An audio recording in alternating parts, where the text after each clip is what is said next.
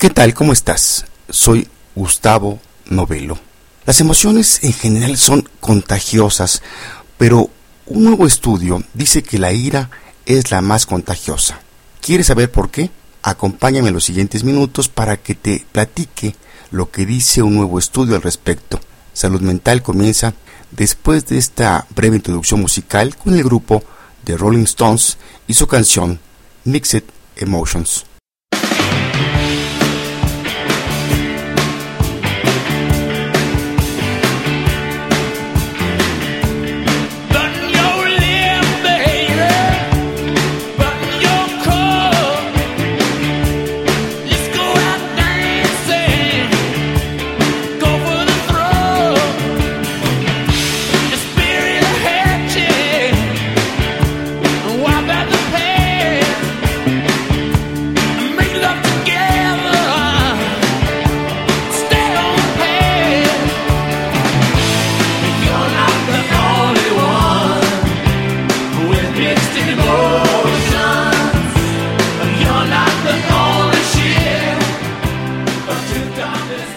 Me da mucho gusto, amiga o amigo que me escuchas, que me acompañes una vez más en otro episodio de Salud Mental, en este caso el número 149. Soy Gustavo Novelo y te saludo desde el Centro de Psicoterapias México en el World Trade Center desde mi bella capital mexicana. Hay un nuevo estudio que se realizó sobre la red social china Weibo, una plataforma que se asemeja a Twitter y que cuenta con el doble de usuarios.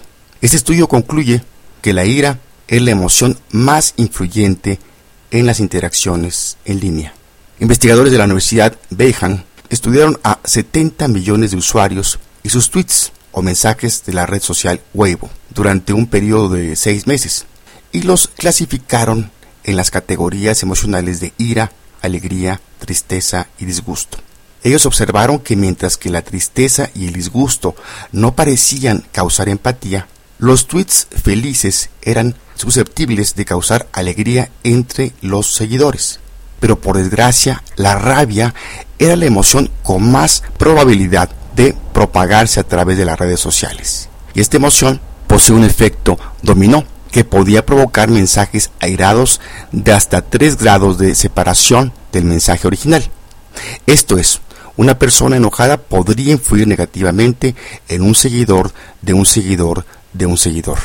El equipo de investigadores de este estudio está viendo los resultados como una forma de explicar cómo en una sociedad como la China se pueden extender potenciales disturbios.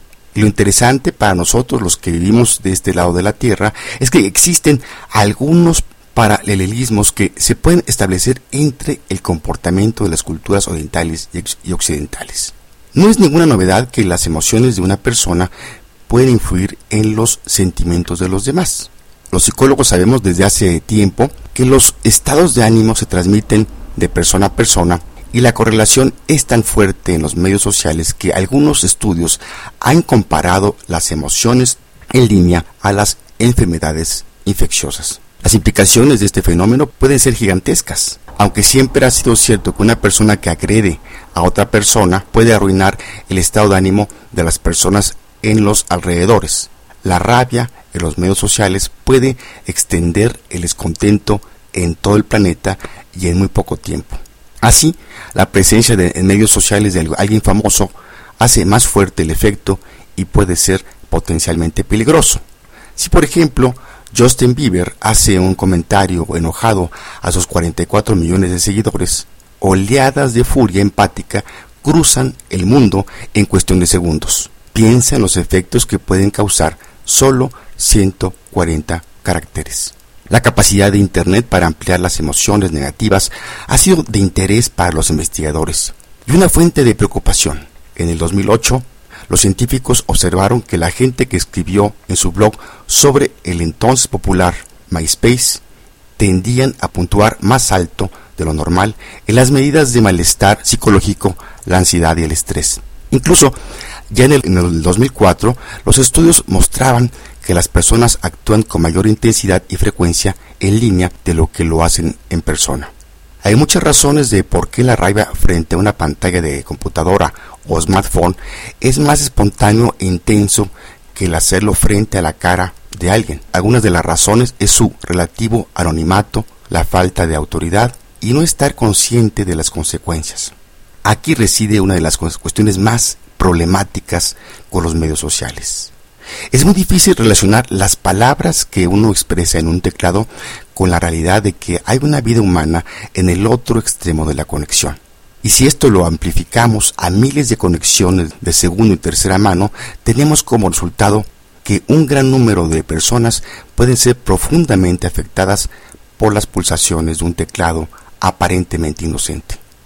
Este estudio de China es sumamente importante pues como ya escuchamos demuestra cómo la ira es la emoción más poderosa en Internet, por lo que me lleva a algunas reflexiones finales que te quiero compartir. Si bien es cierto que gracias al Internet y en particular las redes sociales nos enteramos rápidamente de algún acontecimiento, incluso antes que a través de los medios tradicionales, esto puede tener sus peligros. Mucha gente a veces le cree más a lo que lee en el Twitter que lo que lee en una publicación seria, sin verificar por otros medios si lo que se dice en el Twitter ahí es cierto o no. Hay gente malintencionada y experta en manipulación social que se aprovecha de esto y puede generar conflictos sociales en muy poco tiempo. O si no, es malintencionada, puede ser una persona famosa pero ignorante que no está consciente cómo uno de sus comentarios puede afectar a mucha gente.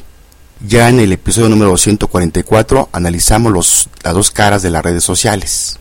Y es evidente cómo una gran cantidad de investigadores se están enfocando a estudiar más esto y sus efectos en las sociedades porque cobra cada día más ángulos e impactos que, a veces no sabemos hacia dónde nos llevan. En la historia reciente hemos visto cómo por causa de las redes sociales se ha derrocado gente en el poder, cosa que antes podía pasar mucho tiempo para que esto sucediera o incluso no pasaba nada. El que una persona exprese con más facilidad su ira en el anonimato puede tener varias lecturas, pues nos puede hablar de alguien cobarde, miedoso, alguien reprimido y hasta conductas psicopáticas, pues hemos visto muchas veces que personas que aparentemente eran a la vista de los vecinos calificados como tranquilas, después se enteraron que eran asesinos en serie. Claro, esto ya es llevándolo a un extremo. Conductas parecidas sociales a lo que reporta este estudio ya se veían mucho antes que la aparición de la Internet y siguen viéndose en la actualidad, por ejemplo en partidos de fútbol, y hemos visto en algunas ocasiones como en segundos, al calor de las emociones, se pueden encender con gran facilidad la ira y el pánico y pueden acabar muertas muchas personas en cuestión de minutos. A la luz de este nuevo estudio, considero que hay más razones que nunca para reexaminar nuestros hábitos en línea, y así la siguiente vez que queramos expresar algo, sobre todo negativo, lo pensemos dos veces. ¿O tú qué opinas? Me gustaría escuchar tu punto de vista. Si quieres profundizar sobre esta investigación, el título del artículo es Anger is more influential than joy, Sentiment Correlation in Weibo, que apareció este 10 de septiembre de 2013 en el portal Archive o se deletrea si lo quieres buscar A R X I y B chica, que es un archivo en línea para prepublicaciones de artículos científicos en el campo de las matemáticas, física, informática y la biología y ahí puedes encontrar el artículo en PDF. Bueno, hasta aquí esto que te quería compartir, este, este, artículo, esta investigación que se me hizo interesante y lo que también quería reflexionar contigo. Y bueno, aquí la frase de este episodio del escritor italiano Giovanni Papini que dice, la ira es como el fuego, no se puede apagar sino al primer chispazo, después es tarde. Pues bien, llegamos al final de este episodio número 149.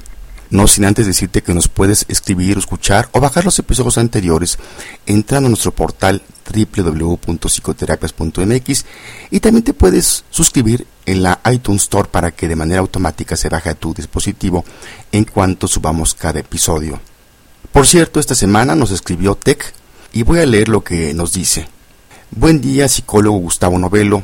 Primero, me gustaría felicitarlo por la información que brinda a través del podcast Salud Mental. Podría hablar sobre la prueba de personalidad MMPI 2, sobre todo la parte de la interpretación. Gracias anticipadas.